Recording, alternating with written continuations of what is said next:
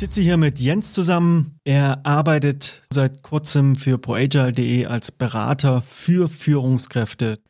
Jens hat eine umfangreiche Berufspraxis gesammelt und darf wahrlich als Agile Leader bezeichnet werden.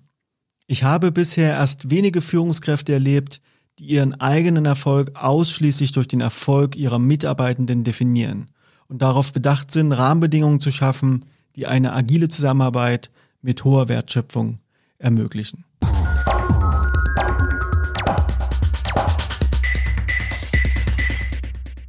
Ich freue mich, dass du hier bist. Herzlich willkommen im Podcast, lieber Jens. Vielen Dank, dass ich hier sein darf. Dankeschön. Du hast deinen Job als CIO vor kurzem gekündigt. Was hat dazu geführt? Das ist eine interessante Startfrage. In der Tat war es so, ähm, dass ich seit ungefähr drei Jahren oder jetzt drei Jahre dort in dem Unternehmen, was du angesprochen hast, in der Luft- und Raumfahrtbranche unterwegs war. Bin dort als ähm, CIO tatsächlich auch gestartet. Damals hieß die Stelle noch anders. Äh, die hieß äh, IT Service Manager. Und ähm, es war, das hätte ein Signal auch sein können und sollen ähm, für mich und zu sagen, Mensch, leg, überleg vielleicht noch dreimal darüber nach. Aber es war für mich tatsächlich auch eine spannende Herausforderung, in ein solches Unternehmen hineinzugehen und dort das, was wir unter einer Transformation verstehen, letztendlich auch einen IT-Bereich zu transformieren, von einer reinen Demand- und Supply-Abteilung oder Bereich hin zu einem Innovationstreiber, äh, einem Bereich, die tatsächlich die Technologie, die uns heute zur Verfügung stellt, in, die, in, das, in das Unternehmen hineinträgt äh, und äh, letztendlich auch Innovationstreiber werden kann. Und da habe ich das also tatsächlich auch angenommen und äh, ich habe eins gemerkt, die in den letzten, vor allen Dingen in dem letzten Jahr, dass wir mit der Transformation, die wir dort gemacht haben, mit den Leuten, die dazugekommen sind, mit den Dingen, die wir etabliert haben, die wir neu gemacht haben, äh, sehr, sehr erfolgreich waren. Da gibt es dann äh, nicht nur äh, Leute, die am Wegesrand Beifall klatschen, sondern das führt natürlich auch zu Fragezeichen und äh, ich sage auch zu Menschen, die sagen, Mensch, muss das eigentlich so sein?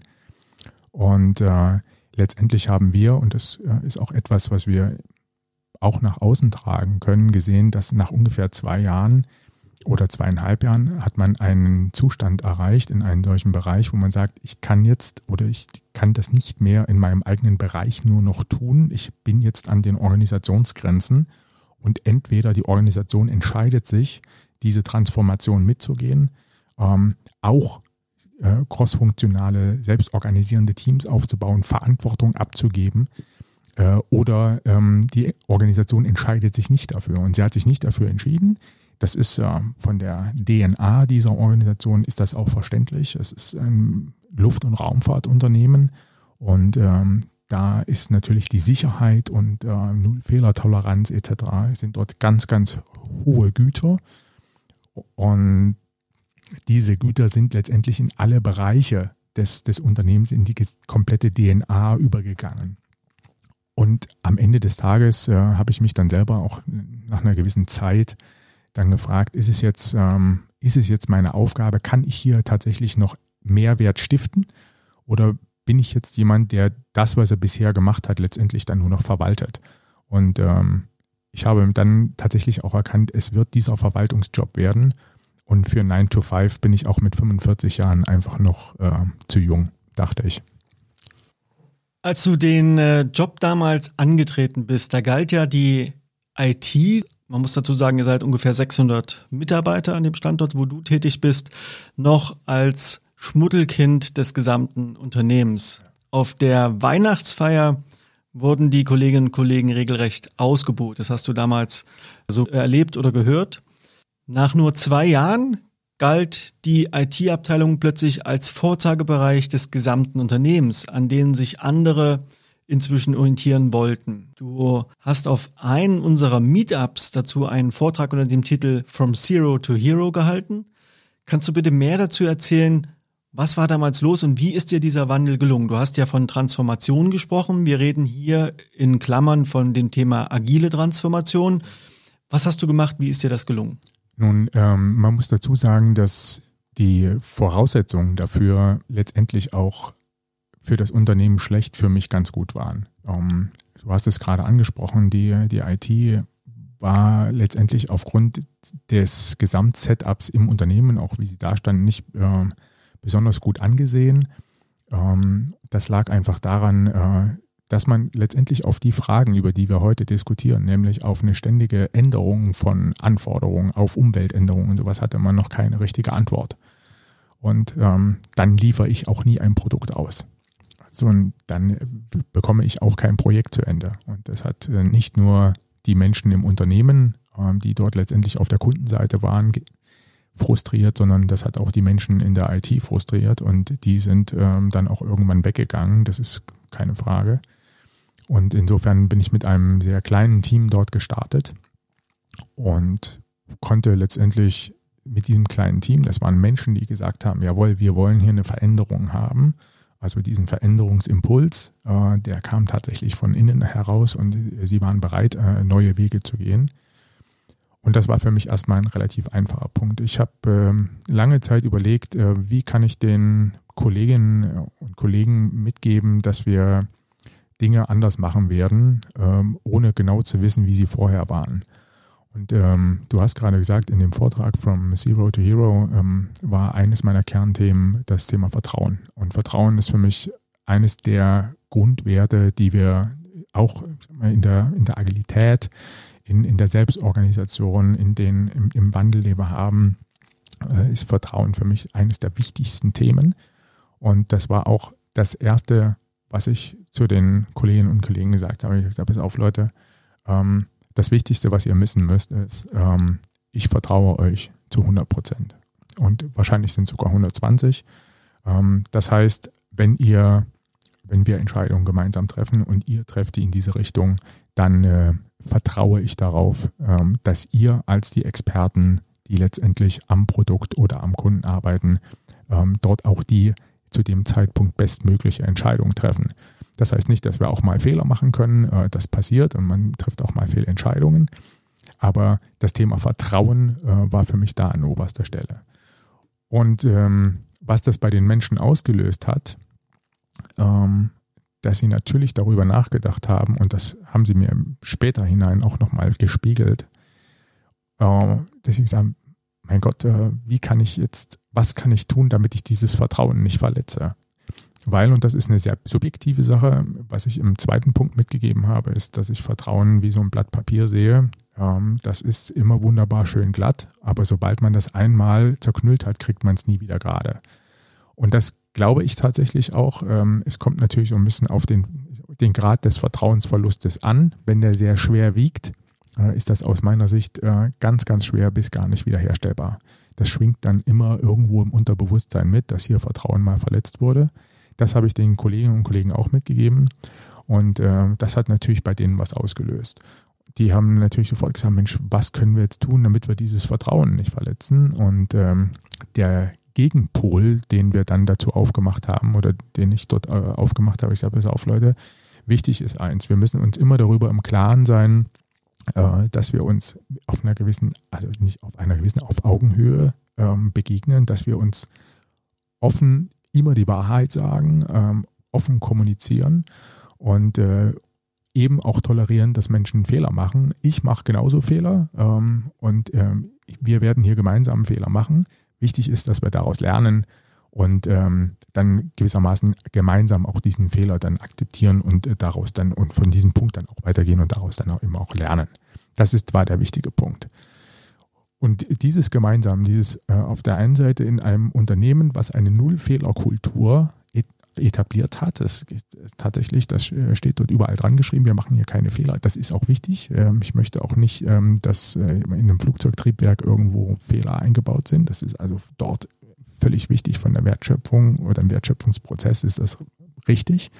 Aber in, in den supportiven Prozessen, ähm, glaube ich, brauchen wir andere Paradigmen und ähm, den haben wir dann oder den habe ich dann als erstes gesetzt und das hat auch sofort mit den Menschen was gemacht. Das ist ein wichtiger Punkt, den ich auch jetzt, wenn wir mit Führungskräften reden, den ich ihnen auch immer wieder mitgebe. Ich sage, du musst oder wir müssen Vertrauen in die Menschen finden und vor allen Dingen müssen wir es organisieren, dass die Menschen auch wieder Vertrauen zu uns haben. dieses Vertrauen zu uns, da kann ich natürlich an mir selber arbeiten. Da muss ich mich auch erstmal selber kennenlernen, ähm, vor allen Dingen als Führungskraft. Äh, da muss ich wissen, was sind meine Motivatoren und so weiter, um dann letztendlich auch so authentisch auftreten zu können, dass die Menschen Vertrauen in das haben, was ich ihnen mitgebe. Und als Führungskraft ist es letztendlich ja ein gewisses Ziel oder eine Strategie oder eine Vision, wo wir gemeinsam hinlaufen wollen. Also wie gesagt, das Thema Vertrauen ist eines der wichtigsten und das habe ich äh, den Menschen sag mal, als eines der Grundwerte damals mitgegeben und das hat, glaube ich, am meisten ähm, dort Veränderungen hervorgerufen. Wir haben ja ähm, gemeinsam auch einen, äh, bei uns letztens einen, einen Scrum Master äh, Kurs gemacht und äh, du hast die Menschen ja auch so ein bisschen erlebt. Und dann ähm, haben wir auch im Gespräch gemeinsam festgestellt, äh, dass es, wenn man gewisse Rahmenbedingungen gesetzt hat, dass es dann wichtig ist, bestimmte Dinge, die in der Veränderung vorzunehmen sind, tatsächlich dann auch mal vorzugeben. Ähm, du, äh, es gibt ja dieses, ähm, äh, dieses Prinzip, dass man bestimmte Dinge ähm, zunächst einmal ähm, sag mal, als eine Art äh, Schüler ähm, sich anschauen muss und tatsächlich beide Books bestimmte Dinge tun muss. Ähm, dann äh, kann ich daraus äh, sag mal, eigene Dinge etwas abwandeln und letztendlich dann äh, im Meisterstatus äh, dann vielleicht auch meine eigenen Werte oder meine eigenen Prinzipien daraus leben, das, was wir dann als echte Agilität bezeichnen, äh, wenn man das im agilen Kontext sieht. Und tatsächlich ähm, habe ich dann auch ähm, im zweiten Schritt gesagt, oh Leute, wenn wir uns jetzt darüber im Klaren sind, wie wir mitten, miteinander gemeinsam arbeiten, finde ich es jetzt wichtig, dass wir jetzt äh, anfangen, einfach auf der anderen Seite zwei, drei agile Tools einzusetzen, um mal erlebbar zu machen, was das heißt. Und es war relativ einfach. Ähm, dann ist einer äh, zu einem Scrum Master Training gefahren und äh, hat das dann mitgebracht, kam völlig begeistert wieder, hat bisher immer nur nach Wasserfallprinzipien ähm, äh, Entwicklungsprojekte umgesetzt und kam so begeistert dort wieder und äh, hat diese Begeisterung letztendlich auch mit ins Unternehmen getragen. Und äh, alles andere, haben wir gesagt, das Einfachste, was man letztendlich auf der, äh, als agiles Tool einsetzen kann, ist ein Kanban-Board. Und lasst uns doch ganz einfach mal anfangen. Und ähm, das, äh, der Unterschied bei diesen beiden Tools ähm, ist so ein bisschen, dass den Menschen bei Scrum doch sehr deutlich mitgegeben wird, äh, nicht nur was sind die Prinzipien und Werte dahinter, sondern eben, was gibt es für Rollen, was gibt es für Meetings und so weiter. Das ist schon sehr konkret, das finde ich auch sehr, sehr gut. Bei Kanban heißt es ja nur, mach dir ein Board, äh, mach ein paar Zeilen und ähm, habe eine ständige Verbesserung. Und äh, schon allein da habe ich gemerkt, ähm, dass da noch ein Weg zu gehen ist. Da war so ein bisschen Ernüchterung am Anfang und ich gesagt hat, oh mein Gott, äh, jetzt gibt er uns gar nichts vor, was soll ich denn jetzt machen? Und ähm, das haben wir letztendlich auch etabliert und gesagt, lasst uns einmal die Woche hinsetzen und äh, darüber nachdenken, was können wir jetzt besser machen und wie können wir die Sache auch verändern. Und letztendlich hat sich das innerhalb von einem halben Jahr dazu geführt, dass die Leute ihre Wand komplett ähm, haben anstreichen lassen und magnetisch gemacht. Und wir haben, glaube ich, da das größte Kanban-Board äh, am Erfurter Kreuz, äh, weil sie dann die ganze Wand genutzt haben, um sich zu organisieren. Und letztendlich war das nur der Impuls und der Rahmen, sich permanent mit diesen Themen auseinanderzusetzen. Und irgendwann ist es dann auch nicht mehr notwendig, dass du letztendlich da dabei bist, ja, sondern ähm, man rückt mit dem Stuhl immer so ein Stück weiter nach hinten äh, und irgendwann ist man gar nicht mehr da und äh, die Leute tun das dann selbst und das ist dann eigentlich so der, der größte Erfolg. Wie würdest du diese Form des Führens beschreiben? Kannst du der Sache einen Namen geben? Hast du dich da orientieren lassen? Hast du da Inspirationsquellen?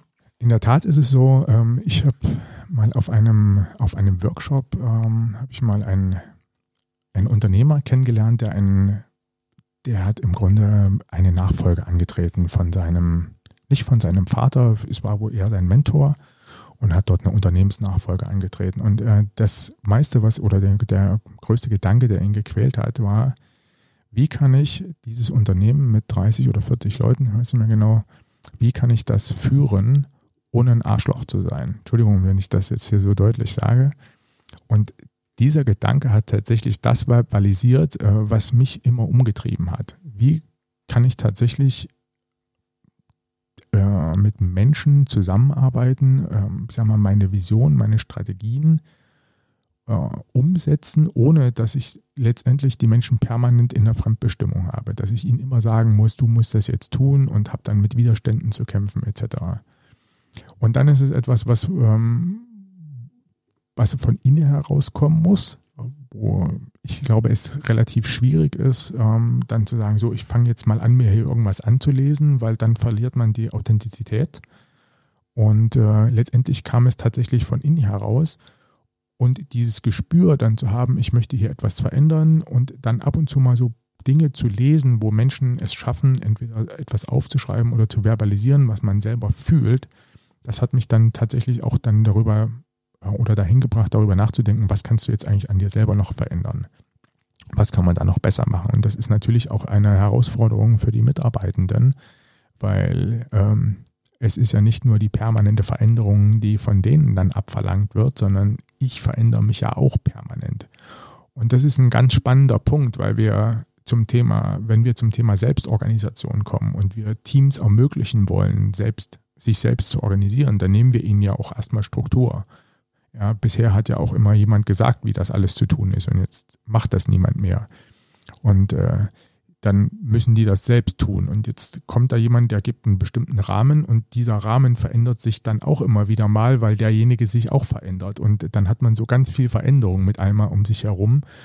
Und dessen muss man äh, oder dem muss man etwas Zeit geben. Äh, man muss da geduldig sein. Äh, und Geduld ist überhaupt keine Stärke von mir. Ich bin ein wahnsinnig ungeduldiger Mensch. Es kann immer alles nicht schnell genug gehen.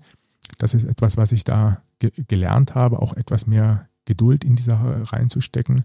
Und letztendlich, du hast danach gefragt, wie würdest du es beschreiben? Ich würde es beschreiben als etwas, du bist Ermöglicher und bist jemand, der vorne wegläuft und die Leute folgen dir. Du treibst die Herde nicht vor dir her, sondern du läufst vorne weg. Du hast eine Idee, wie die Sachen aussehen können. Und das ist auch das, was die Menschen mit Recht von dir verlangen. Und sie sagen, pass auf, äh, wo wollen wir hin? Wie soll das in Zukunft aussehen? Und meine Aufgabe ist es dann mir vor allen Dingen die Zeit zu schaffen, ähm, darüber auch in Ruhe nachdenken zu können. Und da bin ich automatisch dabei, dass ich mich um gar nicht mehr alles kümmern kann. Will ich auch gar nicht. Ich muss die Teams ermöglichen, die Dinge zu tun, die sie tun müssen und muss zu dem Zeitpunkt da sein, wenn sie sagen, pass mal auf, wir kommen hier nicht weiter. Manchmal habe ich so scherzhaft gesagt, äh, ich kann bei euch nur die Lampe halten, wenn ihr am Abend mal einen langen Tag habt ähm, und kann den Kaffee kochen und die Pizza holen. Aber das ist es am Ende auch. Ja, man muss dafür Sorge tragen und das ist aus meiner Sicht die moderne Führungskraft heute. Man muss dafür Sorge tragen, dass die Menschen, die am Kunden, am Produkt sind, ihre Arbeit bestmöglich machen können. Und äh, da gibt es viele Dinge, die sie selbst organisieren können und die, die sie nicht selbst organisieren können oder wollen, dafür gibt es dann jemand, der das macht. Und äh, wenn wir jetzt noch den gedanklichen Sprung schaffen, dass wir Führungskraft sein von all den Dingen, die wir äh, damit verbinden, vor allen Dingen mit äh, Macht, mit äh, bestimmten Privilegien, äh, die Insignien der Macht, die wir kennen. Ja, äh, Hashtag Führungskräfte, Parkplatz, das ist mein Lieblingsthema. Ähm, wenn wir das auch noch davon trennen, dann haben wir tatsächlich etwas auf Augenhöhe und das ist natürlich der Punkt, wo ich vorhin gesagt habe, da muss, das schaffst du nur in der gesamten Organisation. Da müssen alle dafür bereit sein. Aber dann kann ich, glaube ich, eine gesamte Organisation auf ein völlig neues Level heben. Genau, du sagst es ja, man kann eine gesamte Organisation auf ein völlig neues Level heben. Jetzt hört sich das natürlich so ganz locker, fluffig und leicht an, wie du das jetzt hier beschrieben hast. Und wir wissen natürlich aus dem Beratungsalltag, so leicht, wie es klingt, ist es tatsächlich nicht, weil, das hast du auch sehr schön angedeutet, das fängt natürlich immer grundsätzlich bei einem selbst an. Führung und Veränderung beginnt immer bei jedem Einzelnen selbst. Und da sehe ich auch die größte Herausforderung für Unternehmen, den Wandel überhaupt zuzulassen. Warum glaubst du, fällt es vor allen Dingen Führungskräften so schwer, den oftmals so notwendigen Veränderungsprozess, diese notwendigen Anpassungen in Unternehmen zuzulassen und die entscheidenden Schritte zu gehen, damit dieser Wandel immer auch von sich aus, also intrinsisch motiviert heraus funktioniert. Was glaubst du, wo sind da die Hürden? Warum funktioniert das so oft nicht so, so einfach und so leicht, wie du es jetzt selber beschrieben hast von dir? Aus meiner Sicht gibt es ja mehrere Punkte.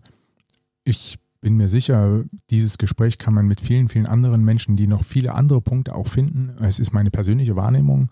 Eine hatte ich gerade ganz kurz auch schon angesprochen.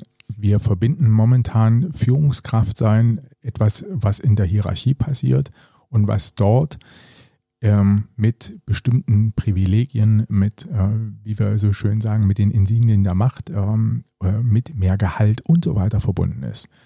Und das heißt, wenn ich jetzt aufgefordert bin, darüber nachzudenken, ob das noch alles wichtig ist für mich ähm, und vielleicht auch davon loszulassen, das ist erstmal ein Schritt, was vielen Menschen schwerfällt. Und da geht es erstmal gar nicht darum, äh, das ist auf der ganz persönlichen Ebene. Ja, ich muss jetzt hier etwas abgeben. So.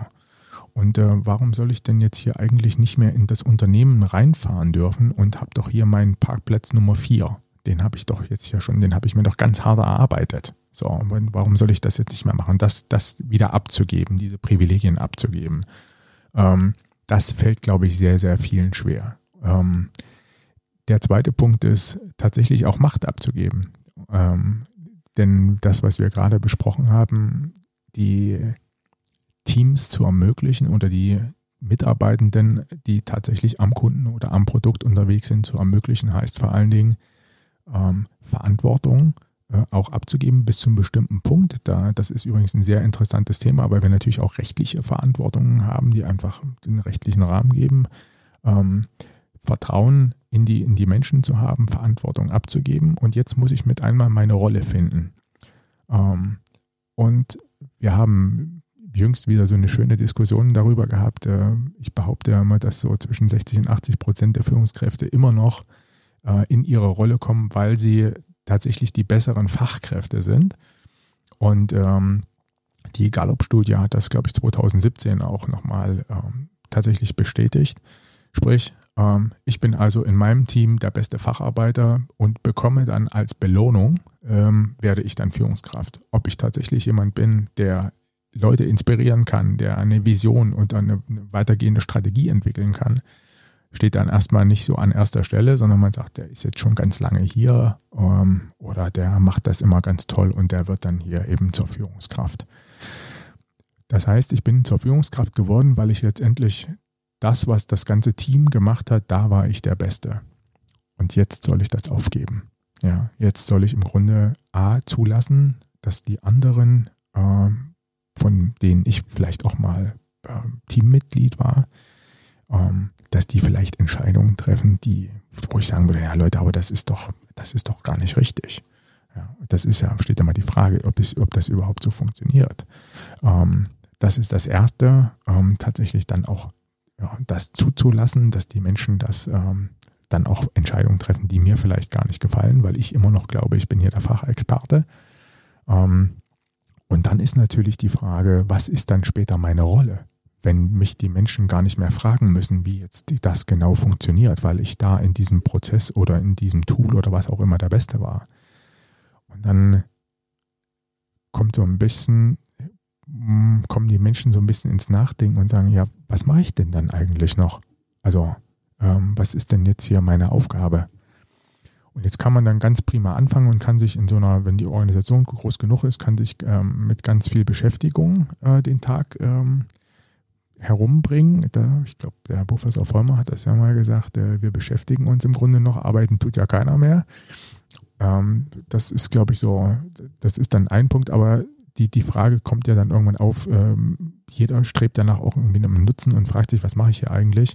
Und das ist ein Punkt, der dann ganz, ganz, ganz, ganz schwierig wird bei den meisten. Also A, Machtverlust, Privilegienverlust ähm, ist ein Punkt und die zweite ist dann die Sinnfrage, was mache ich denn eigentlich noch hier, wenn mich meine Mitarbeitenden gar nicht mehr als denjenigen ansehen, der jetzt tatsächlich hier der Fachexperte ist. Und dann kommt es eben tatsächlich darauf an, mich selber auch zu kennen, mit den Menschen, mehr an den Menschen zu arbeiten, äh, zu verstehen, was brauchen die, das hat äh, ja sehr viel mit Aufmerksamkeit, mit Achtsamkeit zu tun. Ähm, ich, ich, muss tatsächlich mehr mit den Menschen zusammenarbeiten. Ähm, und äh, die Frage ist, will ich das? Und dann muss ich mich nach ein, meinen eigenen Motivatoren fragen, was treibt mich eigentlich an? Und immer wenn es darum geht, mich selber zu hinterfragen und dann selber mal darüber nachzudenken, was möchte ich eigentlich und was kann ich eigentlich, dann ist es auch bei vielen Menschen schwer, diesen Prozess eigentlich zu machen. Vor allen Dingen, wenn der eigentliche Veränderungsimpuls gar nicht von innen kommt, sondern von außen versucht wird aufzusetzen. Das, was du beschrieben hast, ist ja das, was man allgemein als Peter-Prinzip kennt. Das heißt, man wird so lange befördert, bis man die Position erreicht hat, in der man im Prinzip inkompetent ist. Und oft ist das eben die Führungsrolle, wobei ich damit nicht sagen möchte, dass alle Führungskräfte inkompetent sind. Aber ich ja. glaube, wer und wir beide haben zumindest diesen Background. Wir waren beide schon in einschlägigen Führungsrollen unserer Berufslaufbahn tätig und wir kennen das Gefühl auch manchmal das Unbehagen, was manchmal mit dieser Rolle auch einhergeht. Aber wenn ich mir vor Augen führe, dass Entscheidung und Wissen im Komplexen, denn das, was wir draußen in der Wirtschaft erleben, ist ja eine unglaubliche Zunahme der Komplexität, immer kürzer werdende Veränderungswege und auch Veränderungseinflüsse. Und dass, also die Vorstellung, dass ein Mensch alleine in der Lage ist, die bestmöglichen Entscheidungen zu treffen, äh, das hat sich ja als widerlegt herausgestellt, sondern wir sind gerade, weil wir uns im Komplexen bewegen, darauf angewiesen, dass wir die Dichte der Entscheidungsmöglichkeit und die Dichte der Optionen, die wir zur Verfügung haben, zwischen denen wir entscheiden, die müssen wir ja erhöhen. Und da ist eben genau dieses ein Mensch entscheidet alleine nicht mehr zeitgemäß. Das ist einerseits zu langsam und zweitens auch viel zu fehleranfällig. Das heißt, wenn wir an diesen Punkt kommen, dass wir erkennen, dass wir diese einzelne mit letzter Entscheidungsmacht ausgestattete Führungskraft eigentlich nicht mehr brauchen. Dann kommen wir an den Punkt, was du vorhin beschrieben hast. Wir müssen die Mitarbeitenden mehr ins Zentrum rücken. Die Menschen, die direkt an der Wertschöpfung, also zum Kunden hin arbeiten, nach vorne stellen. Wir müssen Führung anders definieren. Wenn wir also in diesen Zustand kommen, dann entsteht ja das, was du jetzt zuletzt auch nochmal beschrieben hast. Das führt mich immer an den Punkt, dass ich mich selbst auch hinterfragen muss als Persönlichkeit. Jetzt hast du ja natürlich auch den Weg beschrieben, dass äh, der Prozess, der davor ist, ja auch ein steiniger und manchmal auch sehr langwieriger und schmerzvoller Weg ist. Also wenn ich mich Jahre, vielleicht Jahrzehnte dahin gearbeitet habe, wo ich bin, dass ich eben direkt vor der Tür mit meinem Firmenwagen der vielleicht eine Fahrzeugklasse ist, die ich mir sonst nicht hätte leisten können, wenn ich nun eben direkt vor dem Unternehmen parken kann. Vielleicht habe ich sogar noch einen besonderen Bereich in der Kantine, in dem es ein bisschen besseres Essen gibt. Übrigens ein Prinzip, was wir vom preußischen Militär, nämlich das Offizierscasino, kennen. Und wenn ich also all diese Vorteile habe, mehr Gehalt und vor allen Dingen Macht, Nico Korte, den ich kürzlich interviewt habe hier im Podcast, hat gesagt, Macht ist geil, den möchte ich mal sehen, der das nicht toll findet. Also diesen urmenschlichen Instinkt, der sicherlich bei bestimmten Persönlichkeitstypen besonders zum Tragen kommt. Wenn ich also das alles irgendwo in Frage stellen soll, ja, was motiviert mich denn als Führungskraft, da dennoch einen Sinn noch drin zu sehen, zu sagen, ja, ich gebe das alles auf, weil es gibt dahinter irgendwas, was stärker oder größer ist, wofür es sich lohnt, genau das zu vollziehen. Was ist das? Das ist genau der Punkt. Ich muss jetzt als Führungskraft erstmal anfangen, mich selber kennenzulernen. Ich muss jetzt ähm, Roth spricht davon, dass es letztendlich drei Ebenen da gibt. Es gibt äh, sag mal, drei Dinge, die uns, die uns antreiben. Es ist vielleicht die soziale Anerkennung, es ist die intrinsische Motivation und am Ende ist es auch eine materielle. So. Und an der materiellen schrauben wir jetzt und sagen, pass mal auf, äh, ein paar Sachen, ähm, die werden wir jetzt einfach abbauen äh, und die wirst du auch abgeben. Ähm, das ist natürlich, äh, das ist das ist relativ schwierig. Ich muss als Führungskraft anfangen, mich selber zu verstehen, muss sagen, was motiviert mich selbst. Ähm, da gibt es Menschen, die einen dort begleiten, da gibt es Coaches, die, ähm, die letztendlich da kommen. Ich hatte das große Glück im Unglück. Ähm, ich hatte in meinem Leben ein sehr, ähm, sehr einschneidendes, äh, sehr einschneidenden Moment. Es war 2007. Ähm, da äh, hatte ich letztendlich eine private Trennung, die mich so stark mitgenommen hat, äh, dass ich damals schon zu jemandem greifen musste, der mich letztendlich im, im Leben etwas eingenordet hat und das war ein Prozess über zwei Jahre und da habe ich mich sehr gut kennengelernt. Und weiß, was mich heute antreibt und was mir wichtig ist und weiß, was mir nicht wichtig ist. Und wenn ich diese Motivatoren letztendlich ähm, mir einmal oder ich bin mir über diese Motivatoren klar geworden, haben die Motivatoren vielleicht auch mal irgendwie hingelegt, ja, dann kann ich entscheiden, ob ich in dieser Rolle überhaupt richtig bin. Und letztendlich kann ich mir vorstellen, dass viele auch Führungskräfte dann auch feststellen, dass sie in dieser Rolle gar nicht richtig sind, dass sie das vielleicht auch gar nicht glücklich macht. Ja. Ähm, weil sie eben immer wieder durch extrinsische Impulse immer wieder auch dahin gebracht wurden, ähm, lass es ähm, Bonuszahlungen am Ende des Jahres sein oder die Aussicht auf den nächstgrößeren Firmenwagen oder was auch immer es ist, ja, Dinge, die dann immer wieder irgendwie erstrebenswert sind, weil sie meine materielle, äh, meine materielle Schiene letztendlich äh, ansprechen Und äh, wenn das aber wegfällt und das fällt dann letztendlich weg, dann muss ich fragen, was sind die anderen Dinge, was sind meine intrinsischen Motivatoren oder was sind meine äh, auch meine sozialen Dinge, wenn ich das Streben nach sozialer Anerkennung oder, oder ähnlichen Dingen, was, was treibt mich da an? So, und dann muss ich da tatsächlich ran und muss mich das fragen. Das ist ein Prozess. Ähm, und äh, du hast so, so, anfangs gefragt, warum, warum soll die Führungskraft eigentlich da reingehen? Warum soll der das jetzt machen? Und äh, der Punkt ist, äh, letztendlich bin ich als Führungskraft auch ein Angestellter des Unternehmens und dem Unternehmenszweck oder dem Unternehmensziel verbunden. Ähm, viele verwechseln immer, dass ein Unternehmen an sich dafür da ist, nicht primär Profit zu machen, das ist auch etwas, aber der erste, das erste Ziel eines Unternehmens ist, einen Nutzen zu stiften. Und alles andere ist da nachgelagert, dass man natürlich dann Profite macht etc. Das ist ein äh, netter Effekt. Aber zunächst steht der Nutzen und ich muss mich fragen, wie kann ich an diesen Nutzen einzahlen? Und das ist auch ein Prozess. Dann möchte ich mal in so etablierte äh, Unternehmen gehen, die eine sehr ausgeprägte Hierarchie haben und da, ich sag mal, in so einem oberen Bereich mal fragen, wie zahlst du einfach hier in, oder wie zahlst du in diese Wertschöpfung ein? Was ist dein Beitrag? Und das ist auch wieder ein Prozess, wo ich darüber nachdenken muss. Und jetzt kommt äh, ein Punkt, wo ich mal sage, vielleicht ist es auch gar nicht so schlimm.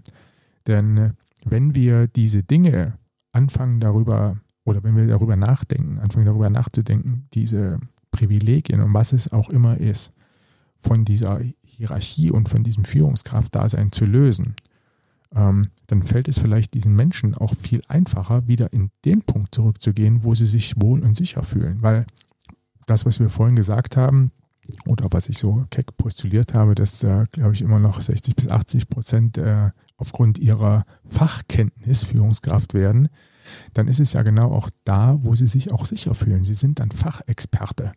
Und wenn wir das uns anschauen, wie wir selbst organisierende Teams aufbauen wollen und äh, mit flexiblen Expertenhierarchien arbeiten, dann ist das ja genau der Punkt, wo sie auch am meisten in die Wertschöpfung einzahlen.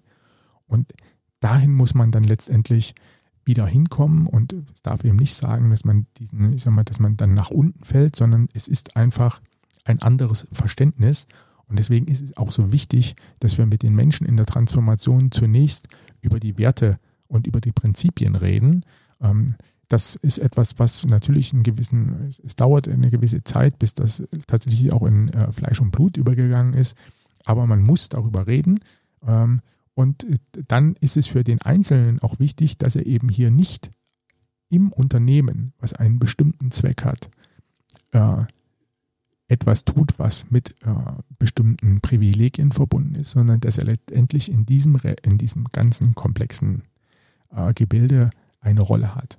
Und diese Rolle ähm, ist heute das und vielleicht morgen das, vielleicht ist es auch etwas stabiler, ähm, aber es ist eben nicht etwas, ähm, wo ich über anderen stehe, was letztendlich mit irgendwelchen Privilegien oder so ähm, äh, behaftet ist.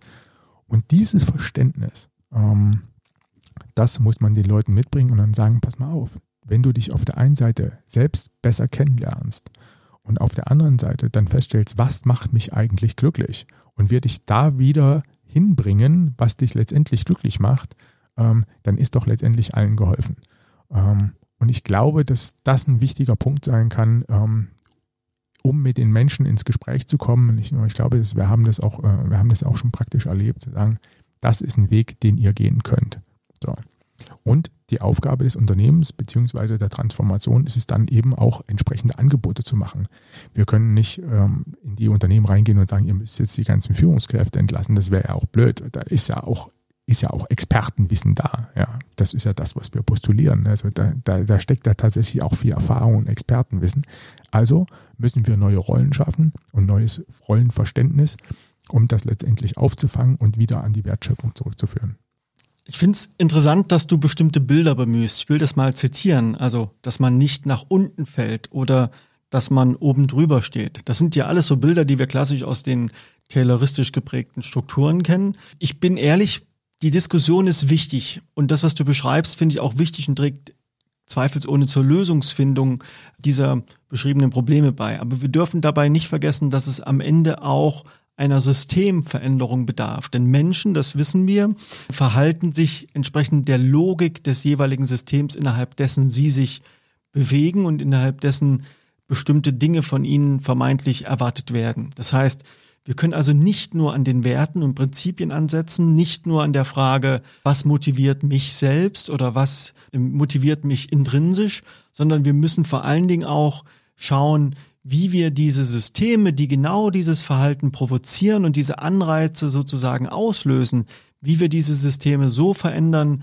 dass Verhalten sich an der Wertschöpfung orientiert und Menschen ihren Arbeitsbeitrag auch dahingehend leisten, Nutzen zu stiften und am Ende des Tages natürlich auch mit dem Gefühl nach Hause gehen können, sinnhaft gearbeitet zu haben. Ja, das ist, das ist tatsächlich die ganz spannende Frage. Ähm, und ich werde jetzt wieder Professor Roth bemühen, ähm, der sich ja sehr viel auch mit der, mit der Transformation oder Veränderung von, ähm, von Organisationen auseinandergesetzt hat und eben auch mit der Veränderungsbereitschaft von Menschen. Und er sagte ja auch, wenn es zu, zu einem externen Impuls kommt, ähm, der eine Veränderung vorantreibt, dann sind wir auf der kognitiven Ebene taub. So, also kann ich jemanden auf jemanden ganz lange einreden, warum das jetzt notwendig ist. Nein, ich muss ihn auf einer anderen Ebene erreichen. Ähm, und letztendlich äh, ist das, was du auch beschreibst, das System sind wir alle. Wir alle machen ja dieses System. Es gibt bestimmte Regelwerke, die das beschreiben. Das Thema Verantwortung hatten wir vorhin äh, äh, hatten wir vorhin ganz kurz andiskutiert, es gibt eine gewisse, ein gewisses legales Regelwerk, ähm, dass jemand im Unternehmen die rechtliche Verantwortung hat. Und wenn ich als Führungskraft in einer bestimmten Position bin, und das, da gibt es auch dann richtige Beschreibungen dafür, da haben wir in Deutschland, das haben wir alles ganz genau beschrieben, dann habe ich dort Verantwortung im rechtlichen Sinne. Ähm, so, und diese Verantwortung kann ich jetzt auch nicht einfach so irgendwo hin delegieren. Das funktioniert nicht. Also müssen wir uns im System darüber Gedanken machen, ähm, wie wir damit umgehen. Ja. Am Ende des Tages hat ähm, natürlich immer die Geschäftsführung ähm, die, die Gesamtverantwortung und wir müssen äh, sagen, wie, wie wollen wir das organisieren, dass wir diesen Übergang dieser rechtlichen Verantwortung auch hinbekommen. Das sind spannende Fragen.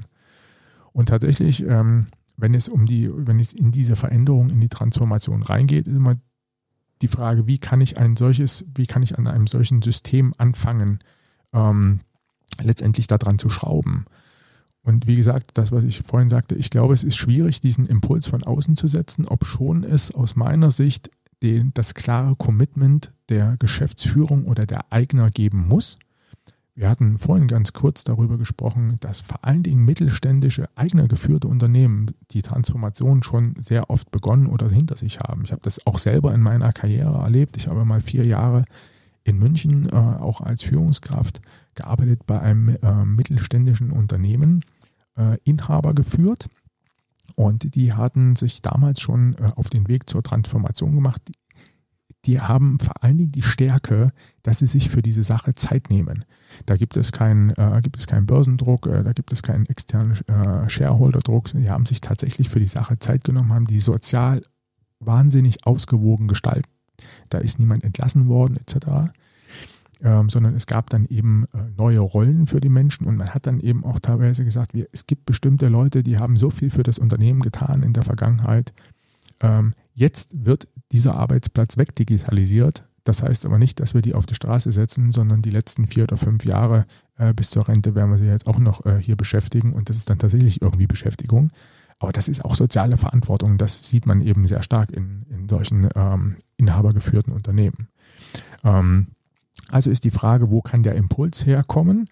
Ähm, es muss das Commitment einerseits der äh, Shareholder oder de, der Geschäftsführung geben. Auf der anderen Seite ähm, glaube ich auch, dass der Impuls von der, ich sag mal, aus der ganzen Organisation, von den Mitarbeitern kommen muss. Es muss, äh, es kann aufeinander zugehen. Und wenn mich jemand fragt, also, womit kann ich anfangen? Wo, was, äh, was kann ich so als erstes, soll ich jetzt hier irgendwie ein Kanban-Board oder mal, was kann ich machen? Ich sage immer, ähm, aus meiner Sicht setzt euch alle zusammen und überlegt, was ihr für sinnlose Regeln abschaffen könnt. Und äh, dafür ist es ein bisschen notwendig, ähm, genau die Trennlinie zu kennen was ist von der Regulatorik, letztendlich, äh, ob das jetzt der Gesetzgeber ist oder vielleicht ist es auch ein wichtiger Kunde oder ein wichtiger Lieferant, der mir sagt, pass auf, die Dinge müssen so aussehen, dass es Qualitätsparameter sind etc. Äh, das ist etwas, wo ich nicht dran rütteln kann. Aber, und das ist uns in der Vergangenheit ganz doll gelungen, ähm, dass wir diese Regulatorik dann auch auf sehr viele Prozesse die letztendlich eigentlich nicht geregelt sein müssen, ähm, adaptiert haben und damit die Mitarbeiter einfach demotiviert und teilweise frustriert. Ähm, das geht bis dahin, dass wir den Leuten vorschreiben, wann sie Mittagessen zu gehen haben und äh, ähm, ganz andere Dinge. Reisekostenrichtlinien ist auch so ein schönes Thema, was auch Professor Vollmer immer wieder bemüht. Ähm, Budgetregelungen, äh, Unterschriftenregelungen etc. Also all diese Regeln, äh, die irgendwann mal entstanden sind, weil irgendwann vielleicht mal jemand einen Fehler gemacht hat, die wir mit Bravour ausgebaut haben und damit die Leute einfach frustrieren. Und ich sage dann immer, wenn mich jemand fragt, wo würdest du anfangen? Ich sage, A, das Commitment der Geschäftsführung muss da sein oder der Shareholder. Und B, fangt einfach damit an, die sinnlosen Dinge, die ihr tut, einfach abzuschaffen. Und dann werden wir sehen, dann muss letztendlich die, die Unternehmensführung oder dann die noch dort äh, sagen wir, in ihrer Rolle da sein, äh, Führungskräfte, die müssen es aushalten, dass diese Dinge letztendlich verschwinden werden. Ja? Und ich äh, bekomme das Vertrauen in die Menschen, äh, die letztendlich an der, am Kunden oder am Produkt arbeiten, dass sie sagen, wenn wir hier etwas verändern wollen, dann findet das auch tatsächlich statt. So, und dann bringe ich die Menschen alle zusammen und ähm, hundertprozentig kann ich in jedem Unternehmen äh, etwas finden, wo diese Leute sagen, das ist doch aber eigentlich nicht sinnvoll. Und lasst uns das doch jetzt mal abstellen und dann schauen wir mal, ob das nicht auch anders funktioniert. Und damit erhöhe ich automatisch meine Geschwindigkeit. Ähm, wenn ich eben nicht äh, ab einer Reise, ähm, die mehr als 100 Euro kostet, dann irgendeinen Travel Agent bemühen muss, der dann irgendwie drei Hotels anfragt oder sowas. Ja. Ähm, und äh, ich beschäftige mich letztendlich den ganzen Tag damit, äh, um eine Reise nach Köln zu planen. Ähm, das findet dann nicht mehr statt. Und dass die Menschen das können, die Verantwortung übernehmen können, sehen wir, wenn wir beim Thema Reisen bleiben, ein Urlaub organisiert sich auch jeder selbst und auch mit einem gewissen Kostenbewusstsein. Und wenn wir es dann schaffen, für genau solche Dinge gemeinsam bestimmte Prinzipien aufzustellen, und ich sage mal, das oberste Prinzip, das können wir einfach überall oben dran schreiben, ist, benutze deinen gesunden Menschenverstand. So, und ich glaube, dass die meisten Menschen das auch wirklich tun wollen. Ja, dass sie sagen, der gesunde Menschenverstand sagt mir, ich mache das jetzt nicht. Und die zwei oder drei Prozent, die es tatsächlich gibt, die dann da ausreisen, die hält so eine Organisation dann auch aus. Und dann gibt es Mechanismen in den Teams, ähm, die, die letztendlich solche Sachen auch entlarven und letztendlich auch bestrafen. Äh, und dann sagen, pass auf, so, so funktioniert das nicht. Den vielleicht größten Hebel, den Führungskräfte in Unternehmen heute haben, ist ihre Macht zu nutzen, um Veränderungen zu ermöglichen, um die Systeme in ihrer Architektur zu verändern. Das fängt immer damit an, sich selbst zu hinterfragen, warum sollte ich mich verändern? Will ich mich verändern? Wie kann ich mich verändern? Und natürlich braucht es da auch externe Impulse, externe Begleitung. Und die bietest du ja unter anderem hier bei uns für ProAgile auch mit an. Du bist äh, Berater, du hilfst Führungskräften dabei, diese Veränderungsprozesse zu durchschreiten. Du begleitest Unternehmen dabei, in Form von Führungskräfte-Workshops und in Form von Beratung und Coaching. Vielleicht kannst du dazu abschließend noch mal einen kurzen Eindruck liefern. Was dürfen Unternehmen von dir erwarten, wenn sie dich buchen? Nun, ähm, was können sie erwarten? Ähm, wir, zunächst ist erst einmal wichtig zu verstehen und das können wir, ähm, das können wir nur im Gespräch machen. Das ist auch eines der wichtigen äh, der, der, wichtigen Prinzipien oder ähm, letztendlich der agilen Prinzipien, die wir haben. Ja, das Gespräch ist immer wichtiger als, äh, als Tools oder was auch immer, Methoden. Ja. Das Gespräch, wir müssen das Gespräch suchen, das können Sie auch erwarten. Wir werden ein Gespräch äh, darüber führen, warum äh, die Veränderung stattfinden soll. Äh, das ist ganz wichtig zu verstehen.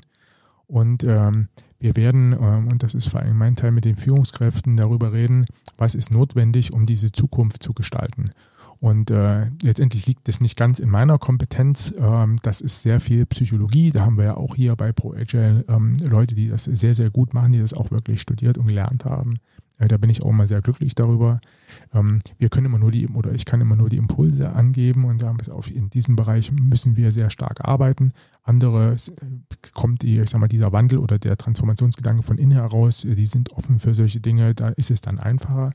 Und diese Dinge, mit den Führungskräften gemeinsam zu besprechen, wo soll das hin.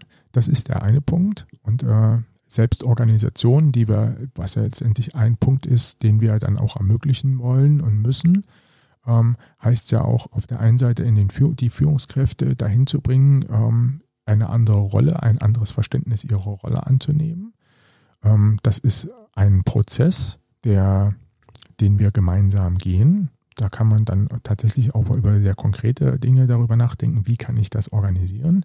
Wichtig ist aber, und das ist das, was du auch vorhin gesagt hast, wir müssen erstmal über eine gewisse Haltung reden und jeder muss für sich prüfen, kann ich dieser Haltung mit meinen inneren Werten folgen oder ist es etwas, wo ich sage, also wenn ich mit Menschen rede, die dann sagen, ja, aber am Ende muss ich dann doch mal irgendwie nochmal entscheiden, dann sage ich, das wird schwierig. Ja, weil was, was, was glaubst du, wie deine Mitarbeiter sich dann darauf einstellen sollen? Das wird dann ganz, ganz schwierig. Ja? Und dann muss man mit den Menschen darüber nachdenken, was kann zukünftig eine Rolle sein im Unternehmen, wo können sie einen größeren Mehrwert beitragen, wenn ich tatsächlich die Verantwortung in die Teams gebe. Und das ist der zweite spannende Punkt. Die Teams müssen äh, ermöglicht oder den Teams muss es ermöglicht werden, die müssen auch in die Lage versetzt werden, diese Selbstorganisation tatsächlich zu leben. Und äh, das heißt nicht von heute auf morgen, macht ihr mal selbst, sondern es gibt ganz, ganz viele Punkte, denen man mit den oder was man mit den Teams letztendlich dann gemeinsam organisieren muss. Wie wollen wir Entscheidungen treffen? Wie wollen wir mit Konflikten umgehen? Wie wollen wir uns Feedback geben?